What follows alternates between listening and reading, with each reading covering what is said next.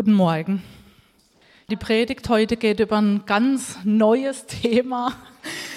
Das Thema Glaube kennen wir schon, können wir nach Hause gehen quasi? Nee. Über Glaube, ja, könnte man Tage, Wochen, Monate, Jahre füllen, über dieses Thema zu sprechen. Ich bin auf dieses Thema für den heutigen Sonntag gekommen, als ich mich vorbereitet hatte auf die Lektion 3 vom Freiheit in Christuskurs. Da bin ich über diesen Vers aus Hebräer 11, Vers 6, über den habe ich dann gebrütet.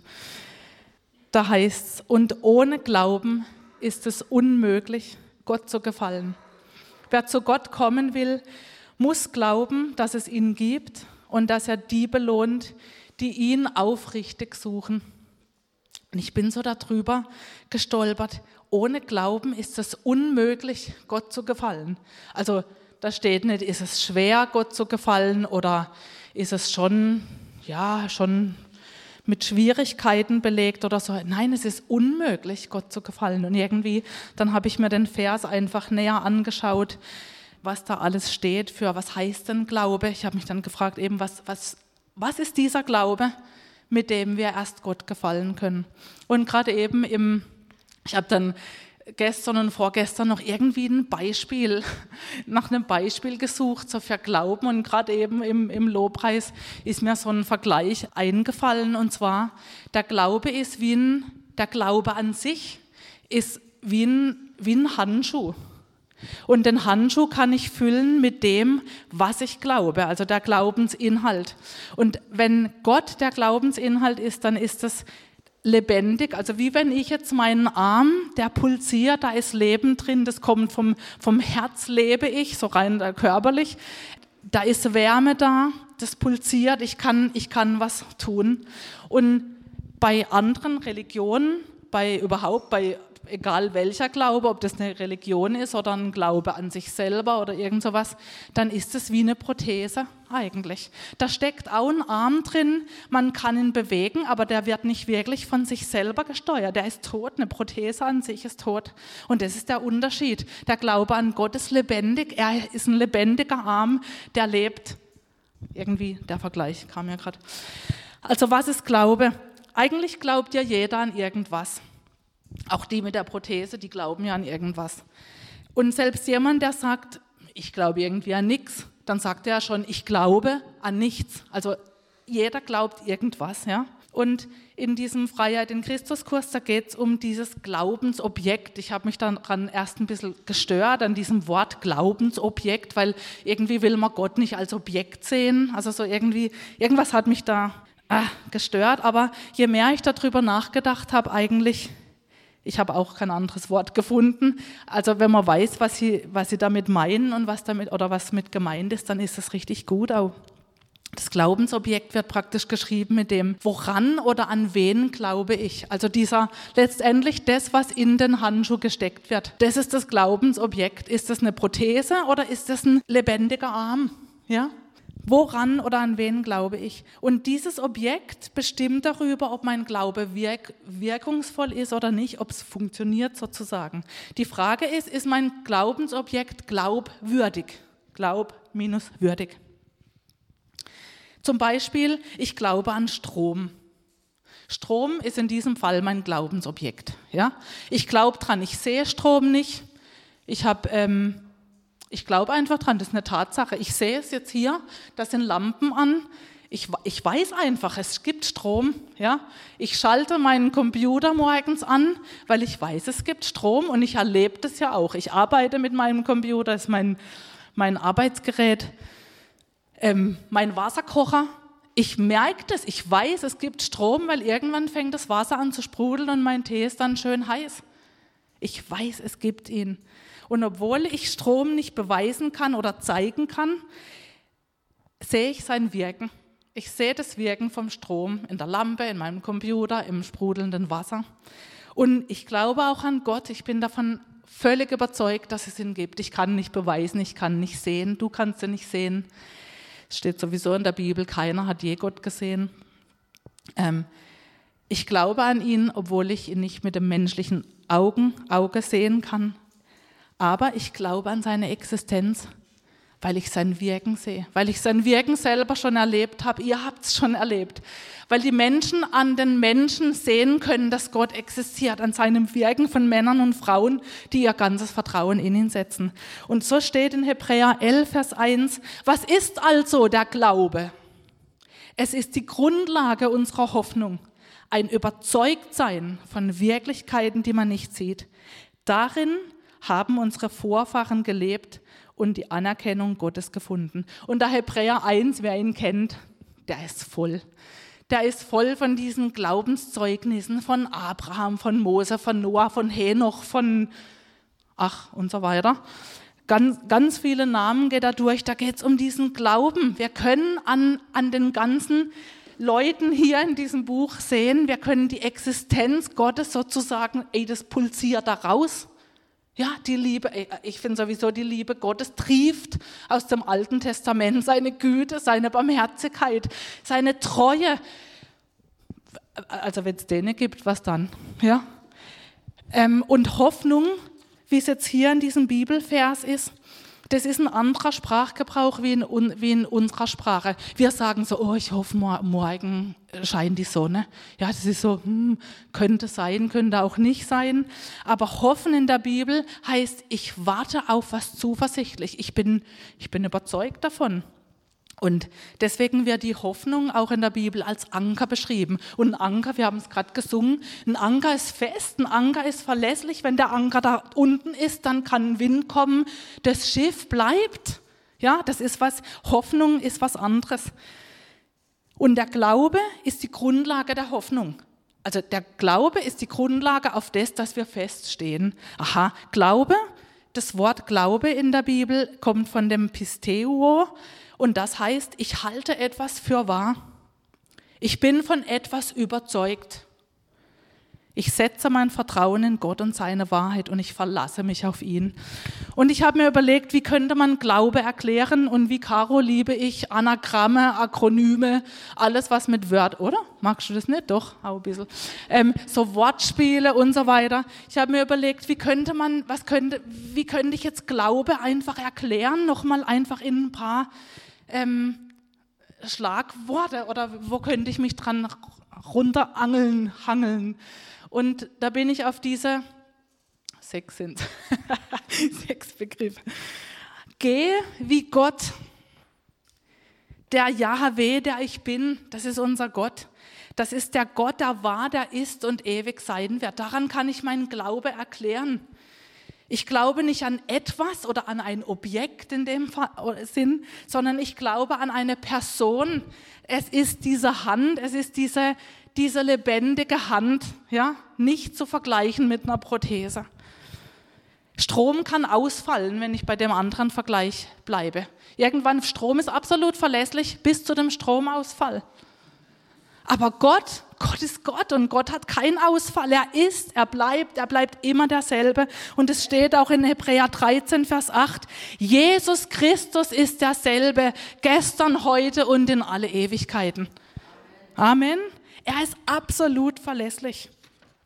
Und das ist mein Glaubensinhalt. Das ist das, wo ich, wo mein Glaube, mein Handschuh, er ist der, der da drin steckt. Und ich habe vor ein paar Wochen eine Mail bekommen von Israel heute.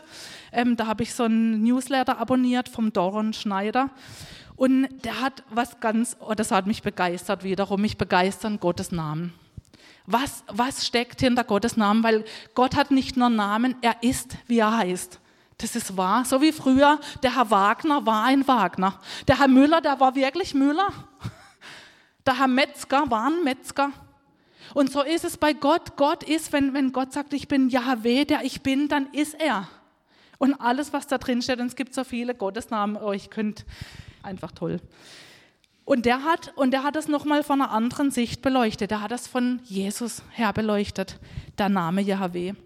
Und zwar hat er gesagt, dieser Wortlaut vom, von der hebräischen Bedeutung von Yahweh, dieses Yahweh, das heißt derjenige, der sich verkörpert, der sich verkörpern wird, der in einer Körperform, der in einer Körpergestalt kommen wird. Und er stellt sich Mose vor, ich, der, der Mose sagt, ja, was soll ich denn den Israeliten sagen in Ägypten? Wie, wie, wie soll ich denn sagen, wer hat da zu mir gesprochen? Dann sagt er, ich bin Yahweh, der ich bin, hat zu dir gesprochen. Das ist mein Name für immer. Jahweh. Und er stellt sich vor mit, ich bin derjenige, der sich verkörpern wird. Und das geht durch das ganze Alte Testament durch, dieser Name Jahweh. Und Jesus erklärte den Jüngern, gerade diesen zwei Jüngern von Emmaus, als sie da gelaufen sind, hey, die ganze Schrift, die ganzen Propheten, die zeugen von mir die haben gesagt, dass derjenige, der im Fleisch kommen wird, also der, es kommt einer, der sich verkörpert, Gott wird sich verkörpern und damit war Jesus gemeint. Das geht durch die ganze Schrift durch. Und er hat sich auch im alten Bund, hat er sich verkörpert. Mose ist ihm begegnet im, im Dornbusch. Jakob hat mit einem Mann gekämpft und am Schluss hat er diesen Ort genannt von Angesicht zu Angesicht. Und der Doron Schneider hat es dann so, so beschrieben, in der Bibel steht, keiner hat Gott gesehen und es wird auch keiner ihn sehen. Aber der Gott, der sich verkörpert, also der Teil von Gott, den hat man gesehen. Also der Jakob, der hat Jesus gesehen. Der Mose hat Jesus gesehen. Der Abraham, als er mit ihm gesprochen hat, hat Jesus gesehen. Er, der sich verkörpert hat. Gott hat und Gott hat vielen Namen in der Bibel und immer noch verkörpert. Also er hat sich in Jesus verkörpert und das können wir wiederum erleben und ergreifen und begreifen. Er, der sich verkörpert hat. Der Herr ist mein Arzt, sagt er in 2. Mose 15. Vers 26 stellt er sich vor, ich bin Yahweh, dein Arzt. Das ist mein Name. Yahweh ist derjenige, der sich als Arzt verkörpern wird. Und haben wir das nicht gelesen später dann? Jesus hing am Kreuz und hat gesagt, es ist vollbracht. Werden wir dann nicht erinnert an die Stelle in Jesaja, wo es heißt, durch seine Wunden sind wir geheilt worden? Es ist der, der sich als Arzt verkörpert. Und es ist auch wiederum nicht einfach jetzt, ah ja, schön. Gott ist der, der sich als Arzt verkörpert. Das ist sein Name. Er steht für seinen Namen ein. Er steht. Unser Glaube, nicht unser Glaube entscheidet, oh, jetzt muss ich einen großen Glauben haben, dass sich da Gott wirklich erweist und dass er, dass er äh, Heilung schenken kann und so weiter. Er stellt sich selber vor und diesem Arzt, dem vertrauen wir uns an, weil er es gesagt hat. Nicht, weil unser Glaube riesig ist, sondern weil er von sich selber das sagt. Er wird uns vorgestellt in der Bibel als Yahweh Ruhe. Der Herr ist dein Hirte. Der Herr ist mein Hirte, sagt David im Psalm 23. Und damit ist derjenige gemeint, der sich als mein Hirte verkörpert hat. Und sagt nicht, Jesus in Johannes 10, Vers 14 spricht er nicht genau darum, da, äh, davon, dass er sagt, ich bin der gute Hirte. Ich kenne meine Schafe und sie kennen meine Stimme und sie folgen mir. Er ist der gute Hirte. Oder sein Name Yahweh Zitkenu, oder wie man es auch ausspricht, in Jeremia 23, da spricht er von sich durch, durch den Propheten. Yahweh ist unsere Gerechtigkeit. Jesus ist derjenige, der sich als unsere Gerechtigkeit verkörpert hat. In 1. Korinther 1, Vers 30 steht, durch ihn aber seid ihr in Jesus Christus, der uns von Gott gemacht worden ist zur Weisheit, zur Gerechtigkeit, zur Heiligung und zur Erlösung. Das heißt, wenn man über diesen Namen Yahweh nachdenkt, geh, glaube, geh wie Gott, unser Glaube hat wahre Substanz. Ja? Weil unser Glaube ist eine Person und diese Person hat einen Namen, Yahweh, der ich bin, der immer war, der ist und immer sein wird. und wenn sich nur das verankert von heute Morgen, Gott ist eine Größe. Gott ist Gott. Der Vater, der Sohn und der Heilige Geist. Glaube, El wie Leben. El wie Leben. Der Gerechte wird aus Glauben leben. In Römer 1, Vers 16 und 17, da lesen wir, da schreibt Paulus, zu dieser Botschaft bekenne ich mich offen und ohne mich zu schämen. Denn das Evangelium ist die Kraft Gottes, die jedem, der glaubt, Rettung bringt. Das gilt zunächst für die Juden, es gilt aber auch für jeden anderen Menschen. Das ist das Gegenteil von dem, was wir, auch, was wir auch lesen, was Paulus sagt. Für die, die nicht glauben, ist es eine Torheit, ist es eine Dummheit weil es einfach noch nicht greifbar geworden ist. Aber für uns, für uns ist es diese Rettung, diese Kraft. Denn im Evangelium zeigt uns Gott seine Gerechtigkeit, vor dem wir vor ihm bestehen können. Es ist eine Gerechtigkeit, zu der man durch den Glauben Zugang hat. Sie kommt dem zugute, der ihm vertraut. Darum heißt es in der Schrift, nämlich in Habakkuk 2, Vers 4, der Gerechte wird leben, weil er glaubt. Also der Gerechte wird aus Glauben leben, so die alte Übersetzung. Das heißt, der Glaube, was, was bedeutet Glaube? Glaube ist das bewusste Vertrauen auf Gott und sein Wort. Vor allem dieses Vertrauen auf Gottes Offenbarung, die er uns durch Jesus und sein Erlösungswerk gegeben hat dieser Glaube an wirklich diese Errettung, dieses Kreuz, dass wir da durchgehen dürfen, dass unser alter Mensch gekreuzigt wird. Das ist das Evangelium. Unser Glaube gründet sich dabei auch wieder auf die Person Jesus, die von sich selber sagt, ich bin das Leben. Er sagt, ich bin der Weg, die Wahrheit und das Leben. Der Gerechte wird aus Glauben leben. Leben, ganz wichtig. Glaube A wie Antwort. Ich gebe, eine, ich gebe eine Antwort auf Gottes Angebot. Ich gebe mein Ja. Ich ordne mich freiwillig Gott unter. Mit meinem freien Willen ordne ich mich ihm unter. Ich sage Ja zu seinem Willen. Wie Jesus, der in Johannes 8, Vers 29 erklärt, und er, der mich gesandt hat, steht mir bei und lässt mich nicht allein, denn ich tue immer, was ihm gefällt. Können wir vielleicht nicht sagen, ich tue immer, was ihm gefällt, aber da wollen wir hin. Wir wollen doch, dass Jesus immer mehr Gestalt in uns annimmt. Da wollen wir hin. Wir wollen unser Kreuz täglich auf uns nehmen. Und wenn wir unser Kreuz auf uns nehmen, heißt das nichts anderes wie, ich beuge meinen Willen und ich ordne mich seinem Willen unter. Da habe ich ja vor kurzem, ging es ja drüber, bei den anvertrauten Pfunden, dieser Eigenwille wirklich Gott hingeben Gott einfach zu kapitulieren und sagen, hier, hier bin ich. Und wenn ich an Antwort denke, dann denke ich an die starke Antwort von Petrus. Als Jesus gepredigt hat, ich bin das Brot des Lebens, wer von mir isst, der wird leben. Und es ist der Wille meines Vaters, dass jeder, der den Sohn sieht, ewiges Leben bekommt. Und dann, als er es gesagt hat, ich bin das Brot des Lebens, esst von mir, dann hat er ganz viele Jünger verloren, er hat ganz viele Anhänger verloren. Und dann sagt er zu den Jüngern, wollt ihr mich auch verlassen? Und dann gibt Petrus diese starke Antwort, Herr, zu wem sollen wir denn gehen? Du hast Worte des ewigen Lebens. Wir glauben und wissen, dass du der Heilige Gottes bist. Und ist es mit uns nicht das Gleiche heute Morgen? Wo sollen wir denn sonst hingehen? Gibt es da irgendwo eine Alternative?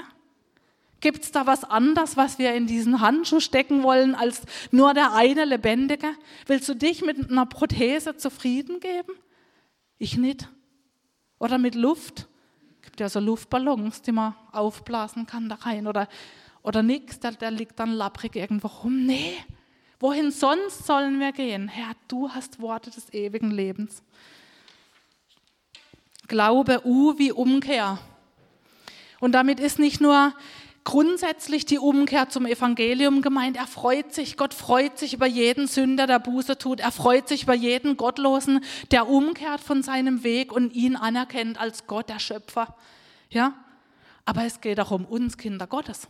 Wir sollen auch umkehren. Hä? Umkehren? Umkehren von was? Umkehren von den ganzen Lügen. Das ist das, was wir auch im Moment gerade in diesem Freiheit, von Christ, äh, Freiheit in Christus Kurs äh, machen, diese, den, diese Lügen konfrontieren in unserem Leben. Wir kehren uns von der Lüge ab und nehmen die Wahrheit an. Glaube heißt in dem Fall, U wie Umkehr, ich nehme an, was bereits wahr ist. Ich kehre um von meinem bisherigen Denken und nehme das an, was Gott sagt, was er darüber denkt. Ich wähle die Wahrheit und jeder von uns hat diesen freien Willen. Ich kann die Wahrheit wählen. Das ist Liebe pur. Aber wähle sie auch.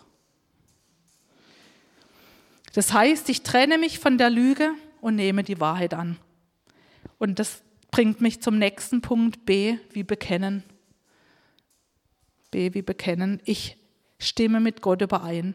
In Römer 10, Vers 9 steht, Wenn du also mit deinem Mund bekennst, dass Jesus der Herr ist und mit deinem Herzen glaubst, dass Gott ihn von den Toten auferweckt hat, wirst du gerettet werden. Denn man wird für gerecht erklärt, wenn man mit dem Herzen glaubt. Man wird gerettet, wenn man den Glauben mit dem Mund bekennt. Darum heißt es in der Schrift, jeder, der ihm vertraut, wird vor dem Verderben bewahrt werden. Das Wort bekennen in der, in der Bibel, da steht homologeo. Und homologeo bedeutet dasselbe sprechen wie, etwas zustimmen, eine gemeinsame Ansicht haben oder zugeben, dass das wahr ist. Also das ist mehr als nur, das ist Übereinstimmen. Ja? Das heißt ganz, ganz konkret, was wir auch im Moment tun in den Hauskreisen, wir wir ersetzen diese Lügen durch Wahrheit, indem wir laut aussprechen, indem wir laut bekennen. Ein Beispiel zum Beispiel dieser Wahrheit über meinen himmlischen Vater. Ich trenne mich von der Lüge, dass mein himmlischer Vater nur strafend hat und fordernd ist. Und ich nehme die Wahrheit an, dass er bejahend und voller Freude und voller Liebe für mich ist. Damit ersetze ich das. Oder ich trenne mich von der Lüge, dass mein himmlischer Vater verurteilend und nachtragend ist. Und ich nehme die Wahrheit an, dass er sanftmütig und vergebensbereit ist. Sein Herz und seine Arme sind immer offen für mich. Das heißt, da passiert was. Vielleicht nicht gleich, vielleicht, aber ich, ich übe das ein und ich spreche die Wahrheit aus. Mein Glaube hat Substanz, weil es wahr ist, weil es echt ist, weil es lebendig ist. Und ich ersetze da, ich kehre um und bekenne. Das ist Glaube. Und der letzte Punkt von Glaube ist eh wie Erleben. Letztendlich, Glaube beweist sich nur darin, dass man ihn auch sieht. Strom erweist sich nur deswegen als wahr, weil ich, weil ich sein, sein Resultat sehe. Und wenn, wenn ich jemanden frage, hey, woran glaubst du? Ja, ich glaube an Gott. Und ja, ja, wie glaubst du an Gott? Ja, ich glaube halt, dass da, ja, da ist schon ein höheres. Ja, glaubst du, glaubst du an die Schöpfung? Nein, an die Schöpfung natürlich nicht, aber ähm, ich glaube schon, dass es da, glaub, glaubst du an Jesus?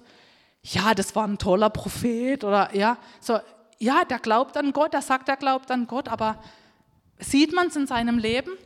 Wenn du einen Mensch triffst, der sagt, ich bin Christ, ich glaube an Gott, da muss ja dann mehr sein. Du musst es doch dann merken in seinem Leben wenn sich sein Leben nicht unterscheidet von, von den anderen Menschen, die, die du kennst, die das nicht bekennen, da, da stimmt doch was nicht, oder?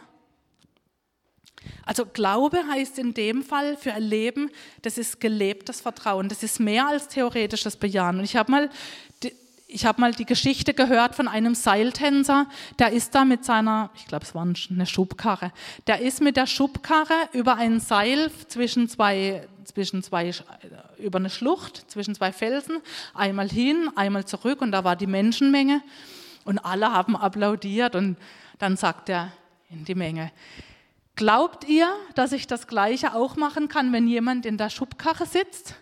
Wer glaubt es? Ja, klar, alle gestreckt. Okay, wer sitzt rein? Stille, keiner. Und dann ein kleiner Junge. Ich. Und dann war das der Sohn von dem. Und dann ist der Sohn da reingesessen, der ist hin und her. Und der Glaube von diesem Kind, hat sich bewährt. Warum hat er sich bewährt? Er hat seinen Vater gekannt, er hat ihm vertraut, er wusste, oh, mein Papa, der ist schon hunderttausendmal darüber, hin und her. Da setze ich mich ja klar rein. Die anderen haben das auch irgendwie geglaubt. Ja klar glaube ich das irgendwie, aber ich möchte es nicht. Also mach du mal, ja. Aber das ist gelebter Glaube. Wenn dich jemand fragt, glaubst du deinem Herrn König, dass er deine Gerechtigkeit ist? Ja, klar, glaube ich. Glaubst du, dass du nicht verdammt bist? Verdammst du dich denn immer noch? Oder glaubst du, dass du gerecht gesprochen bist, weil er das sagt, es gibt keine Verdammnis mehr für die, die in Christus sind?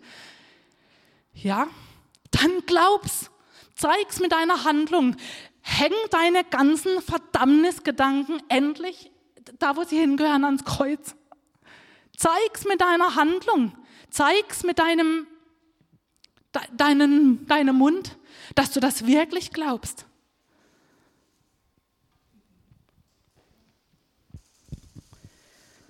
Da ist zum Beispiel eine, eine Fußgängerzone. Jemand kommt auf dich zu, irgendjemand sagt zu dir, ich nehme mal dich, Wilfried. Ja, guten Tag, ähm, ich verspreche Ihnen was.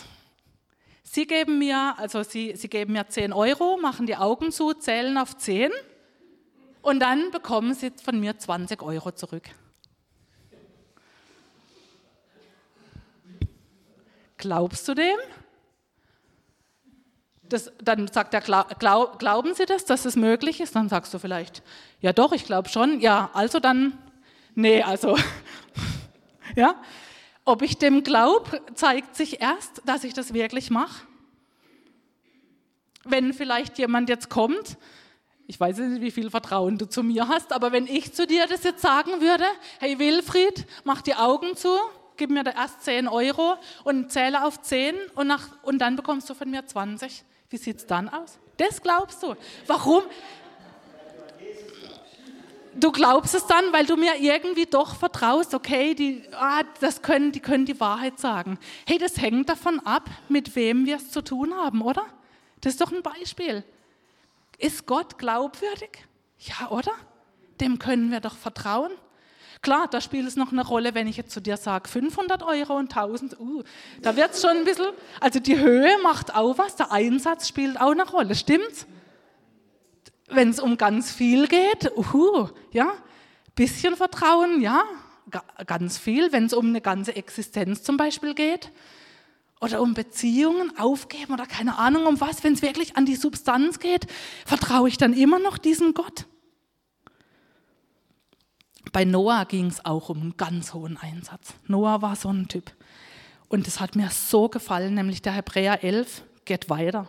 Hebräer 11, Vers 6 geht weiter, Hebräer 11, Vers 7. oh Wunder. Da steht, durch Glauben, nee, ich nehme die andere Übersetzung. Wie kam es? Wie kam es, dass Noah nach Gottes Anweisungen eine Arche baute, um seine Familie zu retten? Der Grund dafür war sein Glaube. Noah nahm die göttliche Warnung ernst, obwohl von dem angedrohten Unheil noch nichts zu sehen war, mitten in der Wüste. Durch sein Vertrauen auf Gott verurteilte er den Unglauben der damaligen Welt. Er selbst aber wurde ein Erbe jener Gerechtigkeit, deren Grundlage der Glaube ist. Und in der, in der Schlachter, da steht, anstatt nahm die göttliche Warnung ernst. Er war von Gottesfurcht bewegt. Das hat mich wiederum bewegt, der Satz. Er war von Gottesfurcht bewegt. Was steckt da drin? Da steht drin, er hat Gott verehrt, er hat ihn geachtet, er hat ihn ernst genommen, er hat sich untergeordnet. Und der Einsatz, der war richtig groß bei Noah.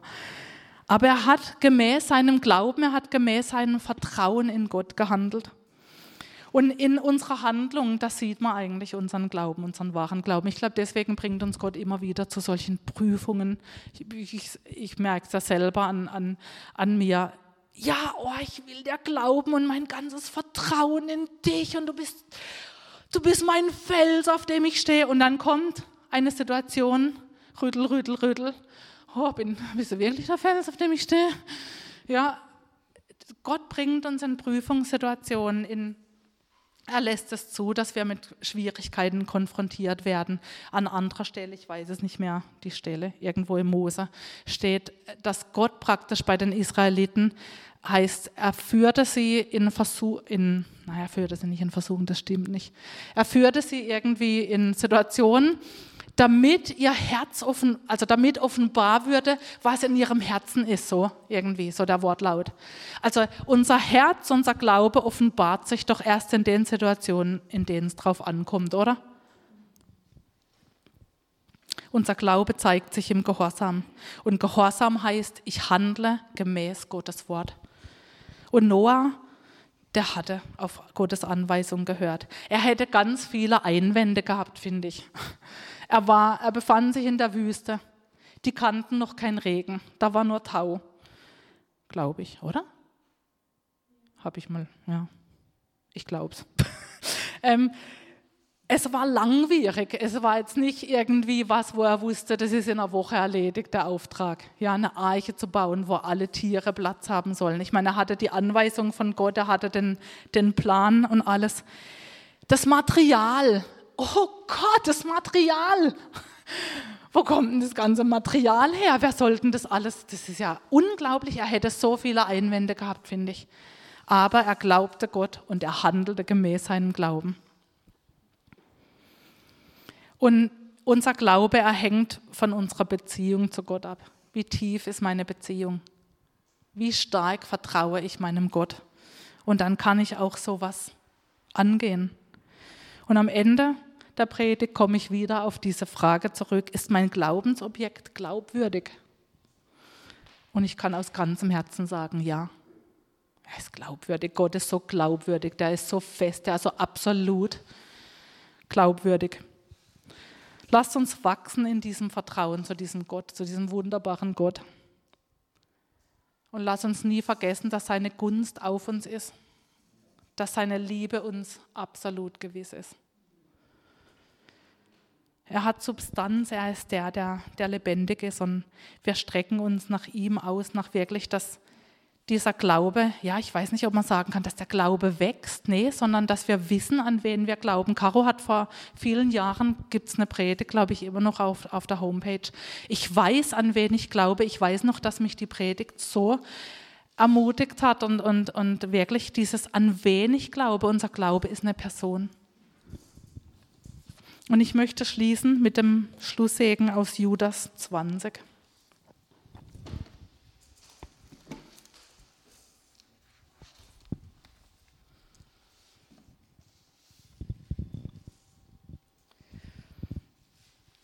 Ermunterung der treuen Gläubigen und Lobpreis Gottes steht drüber. Das ist doch was, oder?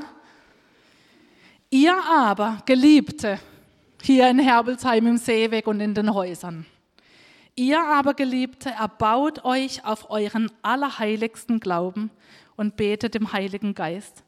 Bewahrt euch selbst in der Liebe Gottes und hofft, in Klammer, wir wissen ja jetzt, dass Hoffen nicht Hoffnung auf irgendwas ist, sondern Zuversicht Klammer zu, und hofft auf die Barmherzigkeit unseres Herrn Jesus Christus zum ewigen Leben.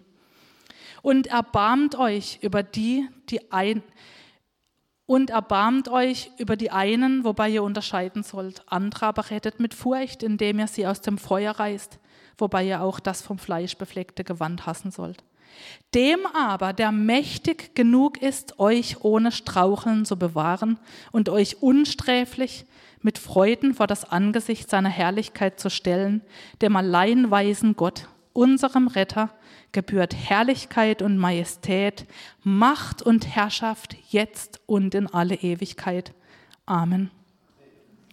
Und ich ermutige euch in den Häusern auch nochmal, das wirklich zu lesen und wirklich, ich, wäre echt gut, auch wenn wir hinterher noch eine, eine Gebetszeit haben und wirklich diesen Gott, der absolut glaubwürdig ist, ihm die Ehre zu geben mit unseren Worten. Ihn anbeten heißt, ihm zu sagen, was wir über ihn wissen. Ihm zu sagen, was wir über ihn erfahren haben, wie wir ihn erlebt haben. Und es steht auch drin, ähm, lobe den Herrn meine Seele und vergiss nicht, was er dir Gutes getan hat. Das können wir immer und immer wieder wiederholen und ihm dafür danken und ihn groß machen. Und das wollen wir nachher hier auch als Gebetsgemeinschaft machen und in den Häusern. Ich ermutige euch echt dazu. Judas 20 war der Segen. Amen. Ich wollte eigentlich vorhin schon was weitergeben, aber irgendwie, aber jetzt passt es viel, viel besser nach dem, was wir gehört haben. Und zwar, ähm, ich habe wir sind gerade im Moment ja sehr viel mit diesem Bekennen beschäftigt, viele von uns. Wir haben gehört, wir bekennen das, was wir glauben. Es entspricht nicht unserer Erfahrung, nicht unserem Gefühl, aber es ist die Wahrheit. Und weil es Gottes Wahrheit ist, sprechen wir das aus, so wie Bärbel gesagt hat, dieses, dieses das Gleiche aussprechen, ja, mit Gott übereinstimmen. Und das fühlt sich manchmal nicht wahr an, aber es ist wahr. Ja, und wir bekennen das. Und bei manchen, wir, wir machen das gerade sehr oft, oder die, die jetzt auch den, den Kurs schon angefangen haben, ja, wir sprechen aus Wahrheiten über uns, ja, in Christus bin ich, oder wir sprechen diese Wahrheiten aus, die Bärbel vorhin gesagt hat, über den Vater, ja, ich, ich, ich, ich löse mich von dieser Annahme, dass der Vater hart und fordernd ist, Und ich stimme überein, dass er herzlich und voller Erbarmen ist, solche Dinge. Und jetzt kann bei dem einen oder anderen, kann ja irgendwie so Gedanke kommen, ja, das ist ja voll irgendwie Gehirnwäsche, dieses Bekennen. Ja, das ist doch voll Gehirnwäsche. So, mir ist es diese Woche so gegangen. Ich bin am Mittwochmorgen, ich habe am, am Dienstag, äh, habe hab ich mit jemandem sehr viel Zeit verbracht, einfach diese, diese Wahrheiten Gottes auszusprechen. Ja? Wir haben viele dieser Wahrheiten ausgesprochen. Und am Mittwochmorgen wache ich auf, war noch so im Halb, Halbdusel, ja, und der erste Gedanke, der kommt, boah, das ist ja voll Gehirnwäsche. So richtig ein Querschläger. Das ist doch voll Gehirnwäsche. Und in dem, und ich, ich habe das witzigerweise noch laut ausgesprochen, da habe ich gedacht, hä, was ist jetzt das für ein Gedanke? Und in dem Moment habe ich ein Bild vor mir, sehe ich ein Bild, sehe ich so eine, so eine Wanne mit Wasser, wo praktisch ein Gehirn durchgezogen wird. Also wortwörtlich Gehirnwäsche und gleichzeitig dieses Wort aus Epheser, dieses Wasserbad im Wort. Und plötzlich denke ich, boah, unser Gehirn wird gewaschen von dem ganzen Dreck, von den ganzen Lügen, die uns der Feind über Jahre und Jahrzehnte eingetrichtert hat. Und ich habe ich hab dieses Wort Gehirnwäsche, das ja wirklich so negativ ist und so, äh, ja, plötzlich, ich, ich habe so eine Freude bekommen, ich weiß nicht, ob ihr es nachvollziehen könnt, und ich habe gesehen, wie das Gehirn, so, kennt ihr das, wenn man im Wasserbad was hin und her, bis, bis sich der Dreck löst? Und ich habe gesehen, wie mein Gehirn in diesem Wasser hin und her, ge, ge, ge, ich weiß nicht, wie es heißt, ja, und, und wie das wirklich ausgewaschen wird, gereinigt wird. Und ich habe gedacht, Herr, danke für Gehirnwäsche. In diesem Sinne, da steht, und Christus hat die Gemeinde geliebt und sich für sie hingegeben, um sie zu heiligen, sie zu reinigen durch das Wasserbad im Wort, damit er die Gemeinde sich selbst verherrlicht darstelle, die nicht Flecken oder Runzeln oder etwas dergleichen hat, sondern dass sie heilig und tadellos ist. Und das macht Gott mit uns, diese Art von Gehirnwäsche. Ja, also ich, ich wäre jetzt trotzdem vorsichtig, dieses Wort Gehirnwäsche grundsätzlich zu verwenden. Aber in diesem Sinn, ich war so dankbar und ich habe so, ich lag im Bett und ich habe so lachen müssen, ich habe mich so gefreut und habe gedacht, wie cool ist das denn? Weil eigentlich ist das das Ursprüngliche, was Gott für uns wollte, diese Gedanken, die wir jetzt bekennen und die wir aussprechen. Das ist die eigentliche Wahrheit. Da kommen wir eigentlich her.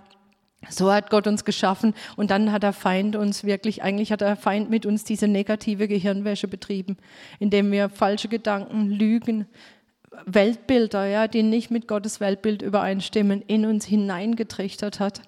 Aber wir haben dieses Wasserbad im Wort und wir können jetzt hingehen und durch das Glauben und durch das Bekennen wirklich diese Art von Reinigung in Anspruch nehmen, die Jesus für uns erwirkt hat. Also sollte der Feind mit solchen Querschlägern kommen, wenn ihr das bekennt, und ihr werdet das in nächster Zeit, viele von euch werden das tun, diese, diese Wahrheiten aussprechen, diese Wahrheiten bekennen und spätestens, wenn ihr die Schritte in, in, in, die Freiheit auch wirklich ganz praktisch Dingen absagt und den Dingen Gottes zusagt, wenn da der Feind kommt mit solchen Querschlägern, was mache ich hier eigentlich? Ja, das ist ja Gehirnwäsche. Dann sage ich, ja, Gehirnwäsche her mit. Ja? Und da wollte ich euch ein, einfach ermutigen, dann das tatsächlich dagegen zu halten.